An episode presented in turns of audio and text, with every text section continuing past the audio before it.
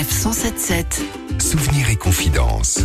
Et avec nous aujourd'hui pour un nouveau témoignage, Patrice Lambert. Patrice, bonjour. Bonjour. Vous êtes patrouilleur au district d'Arras et vous, il vous est arrivé une histoire assez particulière il y a quelques années. Racontez-nous. Lors d'une de mes patrouilles, je me suis arrêté derrière un véhicule qui est en warning sur la bande d'arrêt d'urgence. En arrivant à côté, je me suis aperçu qu'il y avait personne à bord. Je suis retourné à mon fourgon pour chercher mes cônes, baliser ce véhicule, comme on a l'habitude de faire. Et pendant ce temps-là, qu'est-ce que je vois J'aperçois un monsieur qui se trouvait dans l'autre sens, à la station-service, et en le voyant arriver, il commence à traverser les six voies, un béquille, euh, jambes plâtrées, jerrycan à la main. Il a traversé comme ça devant moi. Et quand il est arrivé, vous lui avez dit quoi? À son arrivée, je lui ai dit, vous vous rendez compte du danger que vous prenez euh, hein, et du risque, même envers les automobilistes, bien sûr. Il m'a répondu, bon, écoutez, euh, c'est mon problème, hein, si je meurs, je meurs. Alors, euh, j'ai quand même été surpris de sa réaction. Hein. C'est la première fois, j'imagine, que vous voyez une, une chose pareille. On, on, va quand même rappeler euh, que c'est très dangereux déjà d'être piéton euh, sur l'autoroute,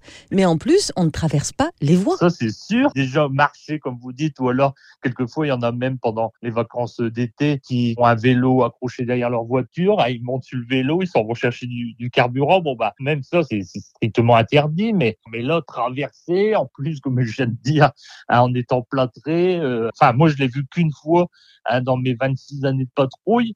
Par contre, euh, une chose aussi que je rappelle euh, bien souvent aux clients, c'est qu'ils continuent de mettre leur triangle, alors que le triangle n'est pas obligatoire sur l'autoroute, hein, parce qu'en fait, vous mettez deux fois en danger pour aller le positionner 150, 200 mètres derrière votre véhicule, revenir votre véhicule et après pour aller le rechercher. C'est pour ça que le triangle n'est pas obligatoire. Merci beaucoup de nous le rappeler, Patrice Lambert. Je vous remercie beaucoup de votre témoignage. Je vous remercie Retrouvez toutes les chroniques de Sanef 177 sur sanef177.fr.